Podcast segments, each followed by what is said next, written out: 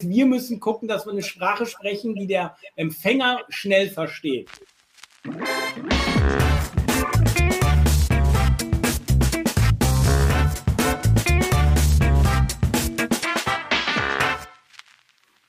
Hallo und herzlich willkommen zu dieser Folge des Data Culture Podcasts. Ich bin Carsten Bange und heute spreche ich mit Marco Geuer, dem Head of Data and Analytics und Data Insights Driven Company von Fiege dem Logistikdienstleister. Wir sprechen über die Frage, wie führe ich Datenteams zur Höchstleistung? Denn Marco hat hier einige neue Dinge eingeführt bei Fiege, zum Beispiel die Nutzung der agilen Entwicklungsmethodik bei der Entwicklung von Datenprodukten. Es geht aber auch um Fragen der Teamzusammenstellung und welche Rolle Kultur dabei spielt, Freiräume zu schaffen und auch die Data Governance, wie ich diese definiere, damit am Ende ich die beste Leistung aus meinen Data- und Analytics-Initiativen schöpfen kann.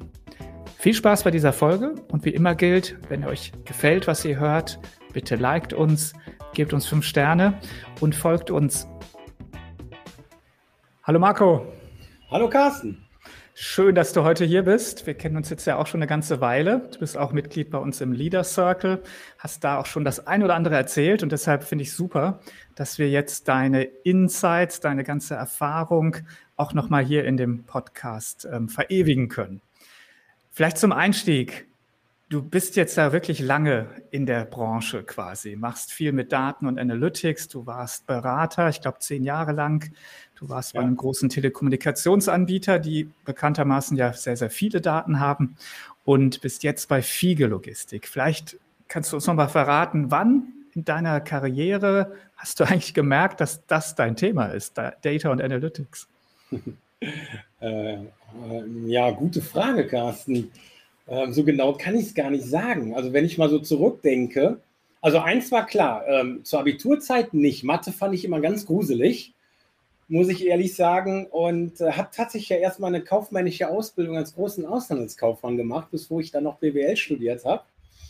Und äh, bin, glaube ich, eher über die Praxis tatsächlich da dran gekommen, ähm, als ich angefangen habe zu verstehen, wie man noch versuchte, so Prozesse manuell aufzunehmen und man rannte, glaube ich, tatsächlich noch durch die Läger und nahm das alles auf und ich dachte, das muss irgendwie alles einfacher gehen. Und äh, war auch, glaube ich, sehr früh in jungen Jahren auch schon Projektleiter operatives Controlling, wo ich so zum ersten Mal mit dem Thema Zahlen und Controlling in Kontakt gekommen bin.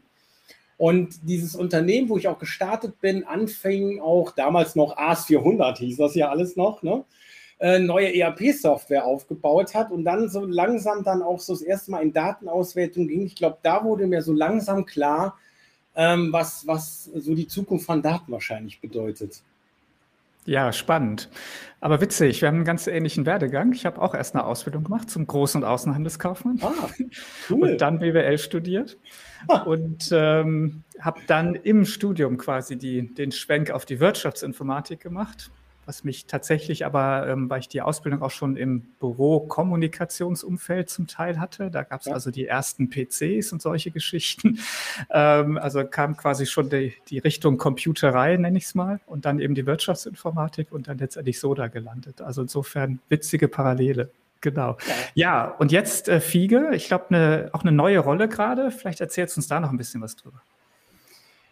Äh, ja, bei Fiege ähm, bin ich jetzt, glaube ich, vor knapp zehn, nee, noch nicht mal zehn Monaten gestartet. Als ähm, es hieß erstmal Head of BI, äh, Head of IT BICC, weil der größte Teil der BI im, im IT-Bereich angesiedelt war. Dazu gab es das Ganze dann nochmal parallel ähm, dann im Bereich Corporate Controlling. Also es gab eigentlich zwei Teams äh, an der Stelle und FIGE hatte das äh, Data Driven Company Programm, oh, bevor ich gekommen bin, glaube ich, schon anderthalb Jahre vorher ausgerufen, haben verstanden, sie müssen mehr mit Daten machen. FIGE selber ist jetzt allerdings auch schon recht innovativ, sehr wachstumsstark. Das heißt, ähm, dass wir natürlich sehr viel auch selber gucken, was kann man schon mit moderner Robotertechnik in Wehrhäusern letztendlich machen. Ähm, wir haben ja einen eigenen Venture-Arm, das heißt, wir investieren auch in junge Unternehmen, die auch ähm, Spezialthemen, äh, spezielle Algorithmen entwickelt haben, wie man Container zum Beispiel anders an Häfen stapeln kann, sodass sie besser abgeholt werden können und solche Dinge. Ähm, man hat eben einfach gemerkt, ähm, dass auch unsere Kunden natürlich anspruchsvoller werden. Ähm, unsere Kunden natürlich auch alle eine Digitalstrategie oder eine Data- und Analytics-Strategie fahren. Und auf der anderen Seite Fiege das Vergnügen hat, und das ist, glaube ich, der Vorteil, dass wir nicht nach innen gerichtet sind, sondern nach innen und außen. Das heißt, wir machen unsere Auswertung ja nicht nur für Fiege intern, wie man das klassisch als BI-Abteilung kennt, also sprich für die Business Units, fürs Controlling, für Supply Chain und so weiter, sondern wenn wir unsere Logistikaufträge reinholen für unsere Kunden, für die für Logistik machen, liefern wir denen auch die Analysen und die Auswertung und Dashboards. Das heißt, wir sind auch immer nah am Kunden und wissen letztendlich, was auch ausgewertet werden soll, beziehungsweise überlegen auch immer stärker, Auswertungsszenarien mit Kunden zusammen zu entwickeln. Ja. Ähm, und das sollte noch mal einen Schub bekommen. Und da ich ja nebenher so noch als Speaker unterwegs bin und noch als Trainer, äh, ist man auf mich aufmerksam geworden und hat gesagt, Mensch, ähm, der wäre vielleicht der Richtige für uns, nochmal das Thema Data Driven nochmal noch mal neu aufzusetzen und dem Ganzen nochmal einen entsprechenden Schub zu verleihen. Und nach etlichen Gesprächen mit der Fiege, mit verschiedenen Führungskräften, auch mit, mit, mit Felix Fiege, ähm, habe ich mich dann nachher entschlossen, diese spannende Aufgabe dann tatsächlich auch zu übernehmen. Und äh, ja, und jetzt haben wir es komplett neu nochmal aufgesetzt. Das heißt, ich habe die Strategie nochmal komplett neu formuliert, ähm, nochmal alles äh, aufgesetzt. Wichtig war für mich, dass wir ein Team letztendlich werden, übergreifend, dass das aber nicht nur zentral ist. Ähm, du kennst es, ne? wir fahren auch dieses Hub-and-Spoke-Modell. Wichtig war mir, dass wir auch die Business Units dazu bringen, dass sie selber auch in Datenkompetenz investieren und wie auch da, wir nennen sie im Moment so Business Unit Data Analysten. Das heißt, auch Data Analysten haben, die auch die Business Unit spezifischen Fragestellungen an Daten beantworten können, wo wir doch immer ein Stückchen zu weit von einfach weg sind und äh, somit eigentlich so einen verlängerten Arm aufbauen, aber nah, nah dran sind. Mhm. Da müssen wir uns gleich noch mal ein bisschen näher drüber unterhalten. Aber jetzt für alle, die Fiege nicht kennen, müssen wir, glaube ich, noch ein bisschen erklären, was mhm. sie eigentlich macht, damit das dann auch genau. äh, eingeordnet werden kann. Also ihr seid ja letztendlich ein Logistikdienstleister, aber macht die Logistik auch eben für viele Kunden, die dann wiederum die, die Daten und Informationen von euch brauchen, oder? Genau, richtig. Also Fiege ist Pionier der Kontraktlogistik, so nennt sich das. Das heißt B2B-Logistik.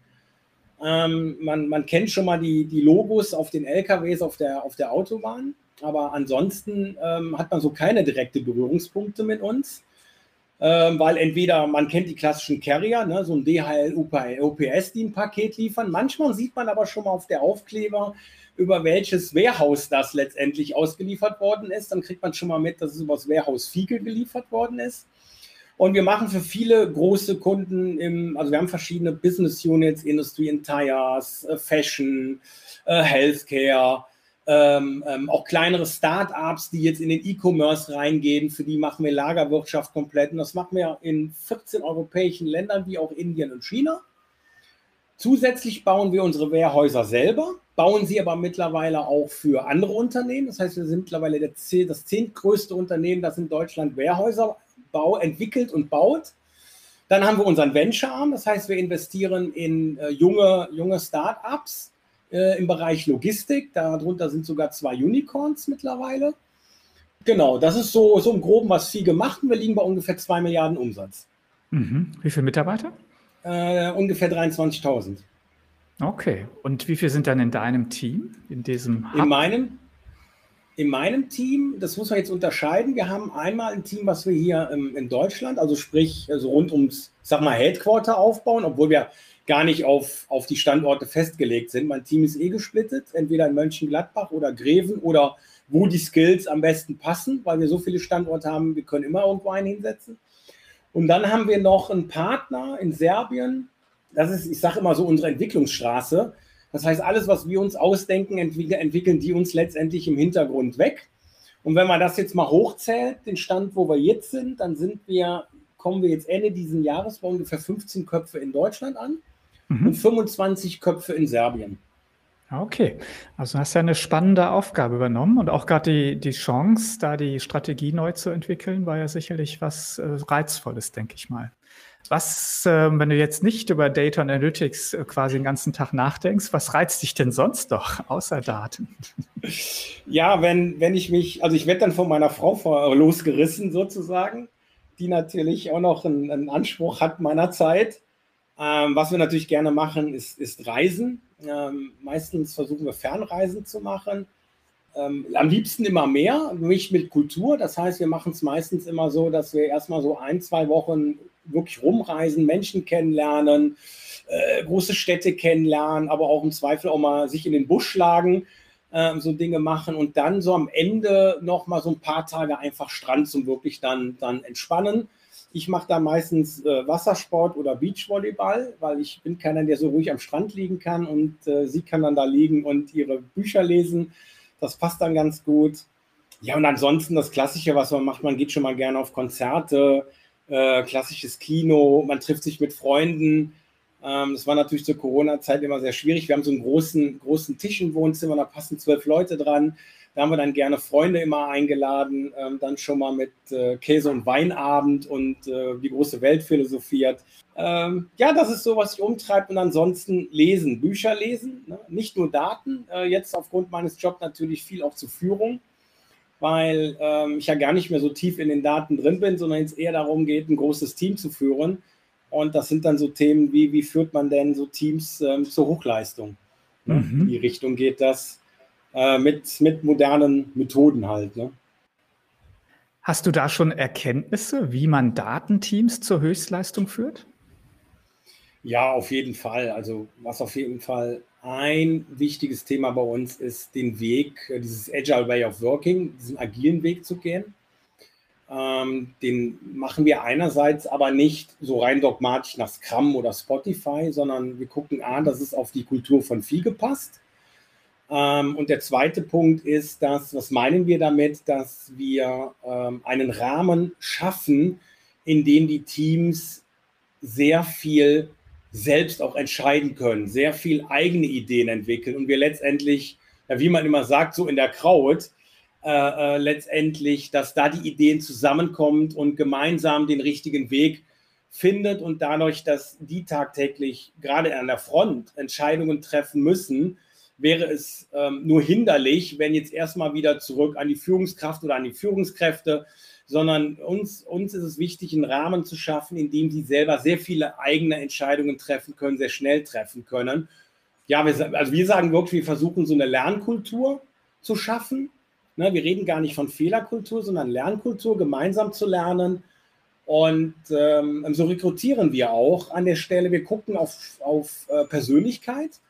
Wir sagen immer, uns ist wichtig, dass die Persönlichkeit in die Teams passt wenn Skills fehlen, die Skills können wir beibringen, ne? also so harte Skills, ne? wie muss ich Datenanalysen, wie interpretiere ich Kennzahlen, wie, ähm, weiß ich nicht, wie gehe ich mit Power BI um von mir aus. Ne?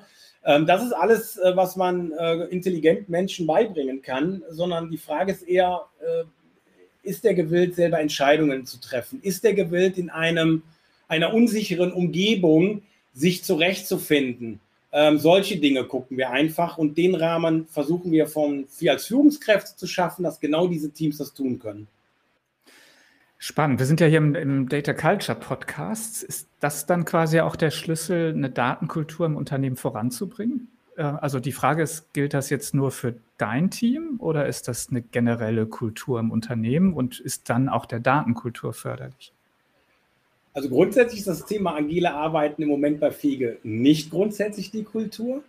Also die Kultur grundsätzlich bei Fiege ist sehr hilfsbereit, ähm, sehr kollegial, auch sehr auf Neugier bedacht, aber viele Dinge bei uns noch klassisch, wie man es kennt, Wasserfall. Ne? Ähm, das liegt natürlich auch daran, dass wenn wir Verträge mit unseren Kunden machen, dann sind das Dinge, die so anderthalb Jahre vorher ausgehandelt werden, bis sie dann tatsächlich umgesetzt werden. Ne? Bis vorher ein Kunde bei uns in einem oder mehreren Wehrhäuser umgesetzt würden wir die Logistik für machen. Aber was wir auch gemerkt haben, ist natürlich, dass häufig auch die Kunden, selbst wenn es dann jetzt losgeht, selber noch nicht genau wissen, ah, wie machen wir es denn genau? Oder wie passt es denn? Oder wir drehen nochmal die Prozesse.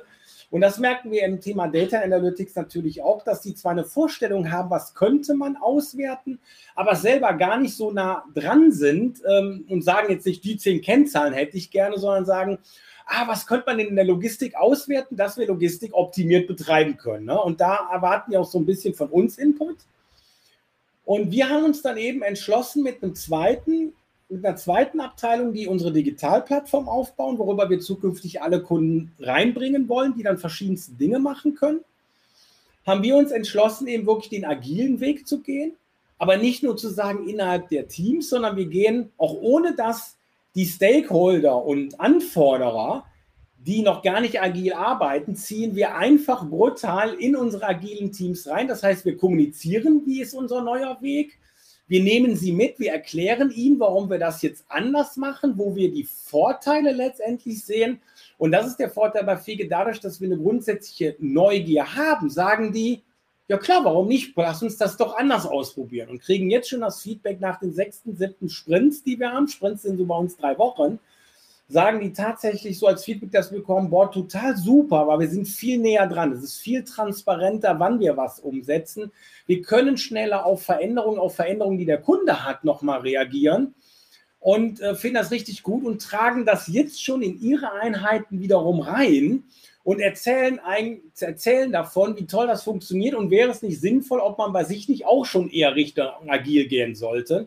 Also wir stecken wirklich ähm, die verschiedenen Bereiche an und man merkt dieses, naja, was man immer so erzählt, cross-funktional, ist bei uns tatsächlich cross-funktional. Ne? Also du hast, wir sind konsequent auf Product Owner gegangen und Produktentwicklung und von Projekten weg. Wir haben die Stakeholder drin. Äh, die auch tatsächlich zu den Terminen kommen. Wir haben auch Führungskräfte, die zu, einem, zu einer Review kommen und einfach mal reinhören und sagen, Mensch, was machen die denn da eigentlich? Äh, und kriegen plötzlich einen Eindruck, ähm, wo dann wirklich auch ein Entwickler mal zeigt, wie er seine, sein ähm, Datenmodell und seine Tabellen letztendlich entwickelt äh, hat, was man ja erstmal so vielleicht als Führungskraft oder so relativ weit weg ist, gar nicht mit konfrontiert wird. Zwar dann auch sagen, ich habe zwar nicht alles verstanden, aber was so ein Ergebnis daraus gekommen ist und was es in so, einer, so einem Sprint geschaffen worden ist, total spannend und total transparent. Und genau das wollen wir, wollen wir erreichen, diese Transparenz vor allen Dingen auch. Wie machen wir es, warum machen wir es und welcher Erfolg liegt dahinter? Also die, die Kommunikation quasi ergänzend, ja. die ja natürlich für Kultur einen ganz wesentlichen Einfluss hat. Wie habt ihr die agile Methodik, die ja im Kern aus der Softwareentwicklung kommt, wie habt ihr die angepasst für ein Data und Analytics Team? Ich glaube, wir haben die gar nicht so groß angepasst, ähm, weil wir ja gesagt haben, wir wollen von Datenprojekten weg zu Datenprodukten. Sind wir damit ja zu einem Produkt, was ja auch ein Lifecycle hat wo aber auch noch nicht ganz klar ist, ähm, in welche Richtung entwickelst du es denn? Welche Features braucht denn dieses Produkt? Also sprich Features bei uns. Mit welchen Kennzahlen fangen wir denn an? Ne? Also wir haben angefangen erstmal, wie werte ich denn ein Out, äh, Inbound ein? Also Inbound ist bei uns, da kommt Ware an die Rampe, ne? die muss natürlich entladen werden, da muss die registriert werden, da muss die verteilt werden, die muss eventuell auch umgepackt werden, bevor sie dann eingelagert wird. Ne? Ähm, damit haben wir tatsächlich angefangen und haben dann erstmal äh, mit unseren Business Units und unseren Kunden geklärt, was sind denn so die drei wichtigsten Kennzahlen, woran du denn Outbound misst?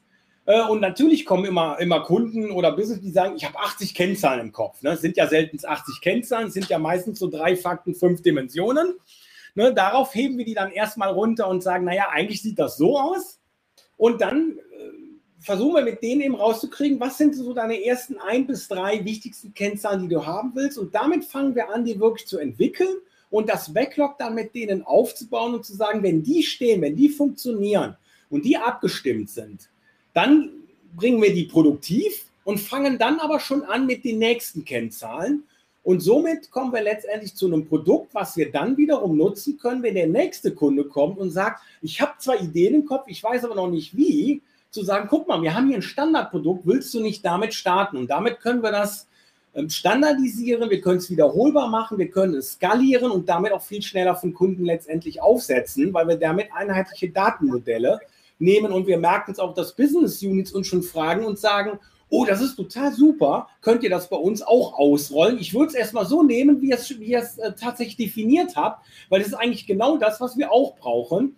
Und damit sind wir schon wie in der Softwareentwicklung. Ne? Wir haben ein Produkt, was wir weiterentwickeln und aber sehr früh mit dem Kunden ich sage mal so ein bisschen in der Richtung auch Design Thinking. Wir haben eine Idee, wir bauen ein Mockup und ein MVP auf. Der Kunde kann das schon mit testen und ausprobieren und sagen, jawohl, das passt. Und dann nehmen wir es erst in die Produktion und machen uns dann an die nächste Funktionalität ran. Absolut. Also gerade die Denkweise in Datenprodukten hat natürlich schon die Nähe zur Entwicklung. Andererseits ja. brauche ich aber doch ein paar andere Skills, ja, wenn ich hier über Data und Analytics Produkte nachdenke. Wie habt ihr da die Teams zusammengestellt? Also wenn du sagst, jetzt wir entwickeln ähm, ein Produkt, wie, wie viele sind das und welche ja. Fähigkeiten, Skills hast du da dann zusammen in so einem Team? Also so ein Team von den Rollen her, ist, klar, wir haben einen klassischen Product Owner, der ein oder mehrere Produkte, abhängig davon, wie komplex die Produkte sind, betreut. Wir haben mindestens immer einen Data Analysten, der ist von uns gestellt mit drin. Dann haben wir im Rahmen des Hub and Spoke Modells mindestens einen Data Analysten aus der verantworteten Business Unit, der auch die Anforderungen der Business Unit oder der Kunden mit, mit ähm, kanalisiert. Ne? Also es gibt ja, so eine Business Unit hat zum Beispiel 25 Standorte und früher war das so, dass ähm, natürlich, wenn du Pech hast, alle 25 Standorte zum gleichen Zeitpunkt über verschiedene Kanäle kamen und was Ähnliches haben wollte. Das kanalisieren wir darüber. Dann haben wir klassisch Developer. Das heißt, die wirklich für uns die Kennzahlen dann in, in, in dem Fall in der Azure Cloud wirklich die, die Quellen anbinden, die Pipelines entwickeln, die Datenmodelle entwickeln, die Data Marts entwickeln und die Dashboards entwickeln äh, an der Stelle. Und dann haben wir, das sagen wir immer, das sind so atmende Teilnehmer. Das kann dann mal Personen vom Kunden sein, wenn es dann ein Kundenprojekt ist, was wir andocken. Das heißt, da kommt zum Beispiel schon mal so eine Art Projektmanager oder ein Implementation Manager heißt der auf der anderen Seite. Die binden wir dann letztendlich dann, dann entsprechend mit ein. Also Kernteam ist immer Product Owner, Data Analyst, Scrum Master habe ich vergessen. Wir haben immer, wird immer vom Scrum Master betreut, Developer und dann noch sowas wie Product Owner, Projektmanager von den Business Units oder Kunden noch zusätzlich. Oder verschiedenste Teilnehmer, die ein Anrecht haben, hier ähm, ähm, Informationen oder, oder Requirements mit reinzubringen. Mhm. Spannend. Ich höre sehr, sehr häufig, dass gerade Data Engineers eine ganz zentrale Rolle spielen. Sind die bei euch auch dabei oder haben die sich diese Fähigkeiten sich quasi versteckt hinter einer der Rollen, die du genannt hast? die verstecken sich, wenig vergessen, aber gut, dass du es sagst, sind unsere sogenannten Data- äh, und Solution-Architekten. Mhm. Ähm, genauso wie das Thema Data Governance, aber die sind äh, natürlich immer ein Teil ähm, der agilen Teams, ähm, tatsächlich auch fest drin, die aber immer ja nur einen kleinen Teil einbringen ne, ähm, ähm, an der Stelle. Ja, die haben wir. Also wenn du einheitliche Datenmodelle baust, brauchst du natürlich einen Data Model Architekten, so nennen wir das bei uns, oder einen Data Architekten, der natürlich darauf achtet, dass dann unsere Entwicklungsrichtlinien, dass es richtig in die Datenmodelle einfließt, ähm, der ist natürlich immer dabei. Ne? Aber nicht, nicht Vollzeit, ne? sondern die, die ähm, supporten die verschiedenen agilen Teams, dass wir unsere, unseren Rahmen äh, einhalten, geben so die Leitplanken mit. Ja. Nee, Aber die nennen wir gar nicht, wir sind gar nicht auf Data Engineers gegangen. Das ist gar kein feststehender Begriff interessanter bei uns, ähm, das haben wir gar nicht so gemacht, so typischerweise. Mhm, okay. Jetzt kommt die, die Gretchenfrage für viele, die Datenprodukte bauen. Was passiert jetzt, wenn die in Produktion gehen? Also wenn die fertig sind? Klar, die sind nie richtig fertig, ist klar. Aber sag mal so, ja, du hast jetzt was, was dem Kunden gegeben wird, gezeigt mhm. wird und kommst dann so in die Operations rein. Da gibt es ja ganz unterschiedliche Modelle, wie ich das dann unterstützen möchte. Wie macht ihr das? Das wird natürlich klassisch ähm, supported, betrieben. Also wir haben natürlich auch ein, ein, ein Maintain-Team, so nennen wir es dann, Support- und Maintain-Team, die wirklich im Hintergrund A natürlich dafür sorgen, dass die Technik reibungslos läuft. Das heißt, dass äh, ob es Datamart oder ein Dashboard-Produkt ist, ähm, ähm, jeden Tag oder, oder, oder in kürzeren Intervallen läuft, funktioniert. Das wird auch gemonitort. Und neue Requirements werden natürlich über die Product Owner dann eingestielt. Das heißt, es ist die Weiterentwicklung. Ne? Da wird dann eben geguckt an der Stelle, ist das wirklich was ganz Neues, was kommt, oder ist das eine Produkterweiterung, passt das rein? Oder ist das tatsächlich eine Besonderheit, die es nur bei dem Kunden gibt? Dann docken wir sozusagen ein Projekt letztendlich nochmal an das Produkt an. Das heißt, da kriegt der Kunde dann vielleicht im Dashboard eine Erweiterung eingebaut, die dann nur für diesen Kunden letztendlich ist. Aber das wird dann wieder von unserem Support- und Maintain-Team letztendlich betrieben und betreut. Ne, das heißt, wenn du da irgendwie eine Thematik hast, dann kannst du wirklich ein Ticket öffnen, ähm, ähm, dann geht das an den Support und der Support kümmert sich dann darum. Ja, aber ihr trennt das sozusagen. Ne? Also das heißt, es gibt das Team, was entwickelt ja. und dann gibt es ein Maintain-Team und den Know-how-Transfer müsst ihr halt irgendwie sicherstellen zu den Support-Kolleginnen und Kollegen. Das macht ihr wahrscheinlich dann am Ende des Produktentwicklungszyklus. Oder wie läuft das? Ja, genau. Die werden natürlich, wenn wir das Produkt ja live schalten, während des Live-Schaltens sind die natürlich schon dabei. Ne? Das heißt, mhm. die kriegen eine Übergabe, eine ordentliche. Die werden, wenn es Besonderheiten gibt, nochmal letztendlich drauf geschult ähm, an der Stelle. Es wird nochmal geklärt, ob alles so, so funktioniert. Ähm, wir machen natürlich auch so eine Aftercare-Phase äh, an der Stelle, ne? wo die dann natürlich damit bei sind. Das heißt, die, die natürlich dran entwickelt haben, beziehungsweise im Prozess waren und die Support und, und Maintain machen oder Betrieb machen, an der Stelle, die sind natürlich gemeinsam in der Aftercare-Phase zusammen drin, um irgendwelche Auffälligkeiten dann nochmal zu bedienen oder so. Und dann ist es nach der Aftercare-Phase absolut dann in äh, der Verantwortung des äh, Support- und Maintain-Teams. Ja, okay, nee, spannend. Wir sollten vielleicht noch kurz erwähnen, dass du mal berichtet hast bei einem Vortrag, dass ihr euch vor allem, sagen wir mal, so um klassische BI-Themen kümmert. Also sagen wir mal Berichte, Dashboards, Analysen. Das heißt, KI, Data Science ist da noch nicht so stark ausgeprägt, oder? Doch, fangen wir gerade an. Ähm, auch mhm. da hat die FIGE ja den Vorteil, dass wir eine Company haben, die zu FIGE gehört, das ist die Westfalia Data Lab. Ähm, da haben wir unsere Data Scientisten sitzen, die sowohl für FIGE tätig sind, wie aber auch für andere Unternehmen. Mhm. Und was wir machen, ähm, wir, also wir haben, FIGE hat natürlich verschiedene Prototypen gemacht und was wir jetzt gerade aufsetzen, ist das nächste agile Team, dass wir jetzt, wir nennen das dann das AI Agile Team. Ne, da fassen wir wirklich diese ganzen Statistik und Machine Learning und was da so alles so um die Ecke kommen kann zusammen. Wir haben verschiedene Prototypen bis jetzt gebaut. Die machen Forecasting, Forecasting für Personaleinsatzplanung. Das ist für uns ja zum Beispiel ganz wichtig und ähm, auch preisintensiv natürlich zu wissen im Vorfeld, wie viel Ware kommt denn auf der einen Seite bei uns in so einem Warehouse an in den nächsten Tagen und wie viel müssen wir auf der anderen Seite wieder, wieder äh, aus dem Warehouse rausbekommen. Und da haben wir ja Verträge mit den Kunden ähm, so unsere Personaleinsatzplanung natürlich immer besser funktioniert an der Stelle und damit analysieren wir natürlich vor, was kommt denn da, was für eine Art von Waren, wie müssen die gehandelt werden, welche Leute brauchen wir an der Stelle. Und die wollen wir jetzt zusammenfassen und skalieren, weil im Prototyp-Modus sind die natürlich noch relativ teuer.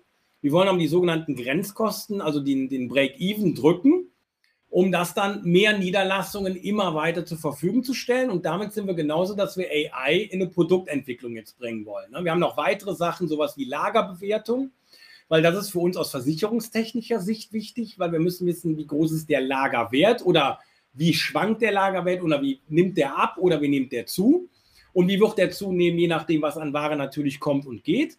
Und das Dritte ist, da darf ich noch gar nicht drüber reden, sind wir gerade dabei, wie können wir unsere Daten auch monetarisieren. Das heißt, wie können wir mit unseren Daten Services entwickeln und unsere Logistikprodukte entweder aufwerten oder es könnte sogar ein eigenständiges erstes Datenprodukt werden, was wir unseren Kunden tatsächlich anbieten wollen. Das machen wir zusammen mit einem Product Owner. Also wir führen da auch ein neues Organisationsmodell ein, dass wir vorne bei den Business Units, das war mit einer jetzt, einen Product Owner haben, der auch Produkte entwickelt mit der Sicht auf Daten ne, und nicht mehr klassische Logistikprodukte.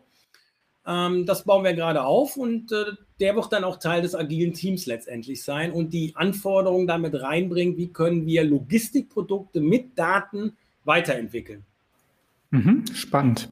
Diese, ähm, dieses AI-Agile-Team ist aber dann Teil von deinem Team, oder? Also ja. es ist, okay, das heißt, ihr fahrt das zusammen, was ja durchaus genau. auch ein wahrzunehmender Trend ist, das eben nicht mehr zu trennen, AI und BI, was glaube ich auch sehr sinnvoll ist. Nochmal kurz auf den Punkt gebracht, jetzt diese agilen Methoden, die ihr da eingeführt habt, was, was hat's gebracht? Also was waren jetzt die Nutzenaspekte? Du hast schon erwähnt, äh, näher dran, das heißt also auf diese Problematik, dass ähm, Menschen ihre Anforderungen relativ schlecht ausdrücken können. Gerade im Data Analytics Umfeld habt ihr offensichtlich reagiert. Also sie sehen schnell was, die können dann im Sinne der iterativen Entwicklung dann eben schnell Einfluss nehmen. Also es wird wahrscheinlich eine, eine bessere Lösung ist es auch schneller geworden von der Entwicklung her? Ich würde mal sagen, für Fiege ja. Das muss man natürlich aufpassen, was heißt schneller. Ne? Ähm, was man wissen muss, äh, Fiege hat immer ganz viele Ideen und ganz viel zu machen und man hat auch eine Zeit versucht, viel gleichzeitig zu machen. Und jeder kennt das, wer länger dabei ist. Wenn ich viel versuche gleichzeitig zu machen, dann habe ich viele Prototypen, aber nichts davon ist in Betrieb. Mhm. Und wir ähm, kommen gerade ähm, letztendlich genau dahin, dass wir jetzt Dinge wirklich in Betrieb nehmen.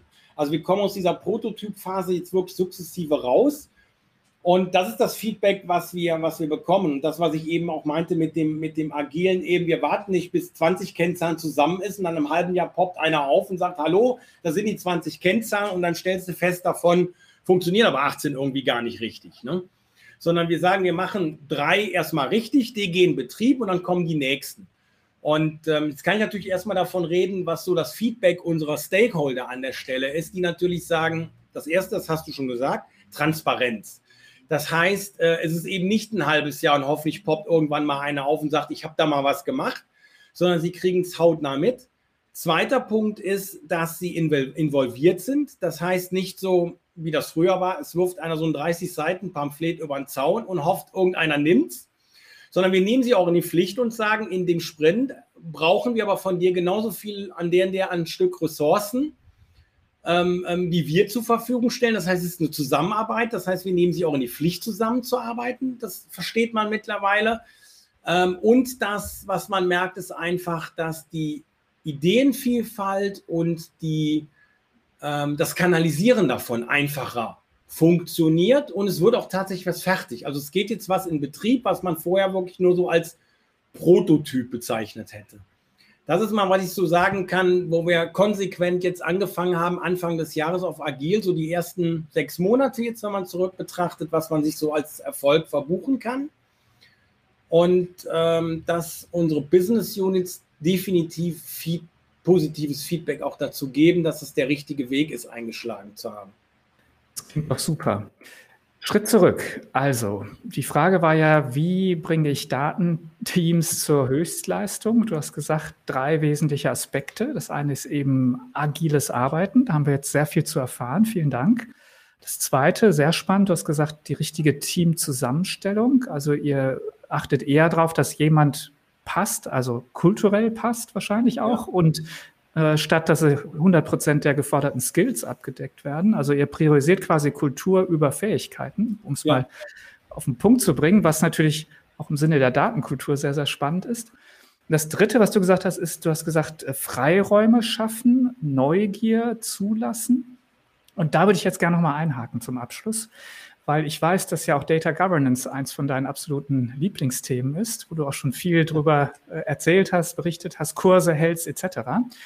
Und das ist, hat natürlich einen Bezug zum Thema Freiräume schaffen, ja, weil irgendwann ist halt dann Schluss mit Freiräumen, wenn die Data Governance zuschlägt. Vielleicht kannst du da noch mal ein bisschen was zu berichten, was so deine sagen wir, Erfolgsfaktoren, Ansätze sind im Bereich der Data Governance, also wie du das jetzt auch bei der FIGE konkret aufgesetzt hast. Ja, die FIGE hat, hatte bisher und hat natürlich immer noch nicht richtig, muss man auch sagen, äh, keine echte Data Governance. Ne? Das ähm, ähm, war erstmal nicht als notwendig gesehen, was ich auch verstehen kann. Ähm, was man aber jetzt äh, sehr stark merkt und ähm, ich, ich habe ja auch mal schon sehr früh im Thema Data Governance angefangen, wo man so versucht, von oben herunter zu kommen ne? ähm, und sagt, ja, wir haben hier so eine Policy, ihr müsst euch dran halten und jetzt äh, machen wir so generalstabsmäßig, führen wir das ein musste aber ja auch im Laufe der Jahre hart lernen, so einfach ist das gar nicht. Ne? Also die, die Leute machen es dann, weil es irgendwie ein bisschen Pflicht ist, aber keiner macht die Kür. Und die Frage ist eher, wie kriegst du die Leute zur Kür und danach zur Pflicht? Und was wir in dem Zuge ähm, auch gerade bei FIGE merken, ist, ähm, wir achten sehr stark darauf, wo ist der Schmerz denn, den du durch Governance tatsächlich lösen kannst. Also was merkt man bei FIGE?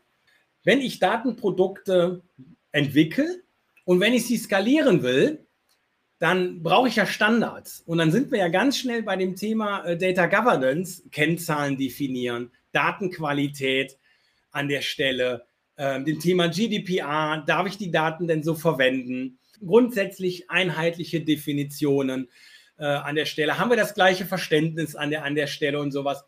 Und äh, da reden wir eigentlich gar nicht erstmal über Data Governance, sondern das decken wir mit denen auf. Wir bilden ja auch sogenannte Communities und da sind wir bei dem nächsten Thema Freiheiten.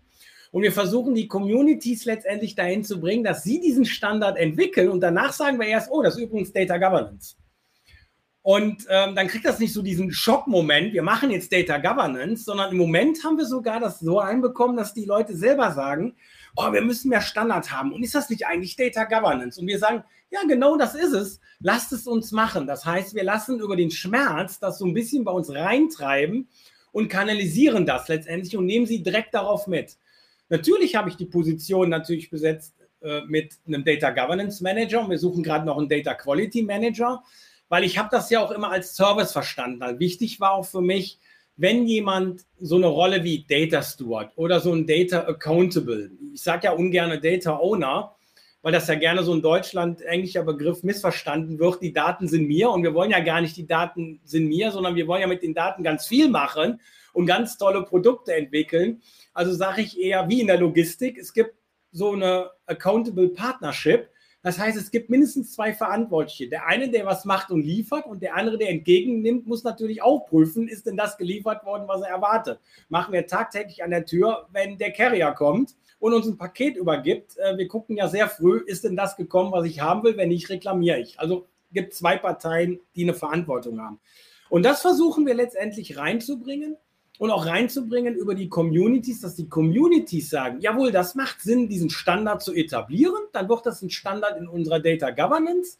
Und die helfen uns wiederum, das dann auch in die Business Units zu kommunizieren, dass das ein Standard ist. Und das heißt, jeder, der neu reinkommt in die Community oder bei FIGE anfängt, wird dann auf diesen Standard natürlich gesetzt, gelehrt. Und wir haben natürlich unsere eigene Academy, die wir aufbauen, worauf wir diese Standards dann wieder für jeden, der neu hinzukommt, lehren. Spannend. Ja, da könnten wir jetzt, glaube ich, noch eine halbe, eine weitere halbe Stunde drüber reden, wie das genau funktioniert. Allerdings ist äh, unsere Zeit jetzt um. Aber vielen Dank schon mal für deine Einblicke. Letzte Frage wäre, haben wir noch irgendwas vergessen? Irgendeinen Aspekt unter dieser Fragestellung, wie, wie führe ich Datenteams zur Höchstleistung? Wir haben, glaube ich, jetzt schon viele wirklich gute Aspekte berührt. Was gelte es noch zu erwähnen? Ich glaube, es gibt noch am Anfang und am Ende äh, zwei wichtige Punkte. Der Punkt eins ist, ähm, alles, was da gemacht werden muss, muss von oben vom Top-Management ähm, massiv unterstützt werden, am liebsten vorgelebt werden. Ähm, das heißt eben, dass wirklich ein Vorstand, Geschäftsführer, Inhaber, wer da ist, wirklich das Thema Daten mit vorlebt. Das ist ein wichtiger Charakter. Und der zweite Punkt ist, was wir lernen müssen, ist, dass wir dahin kommen, dass wir unsere Sprache an die Fachbereiche anpassen.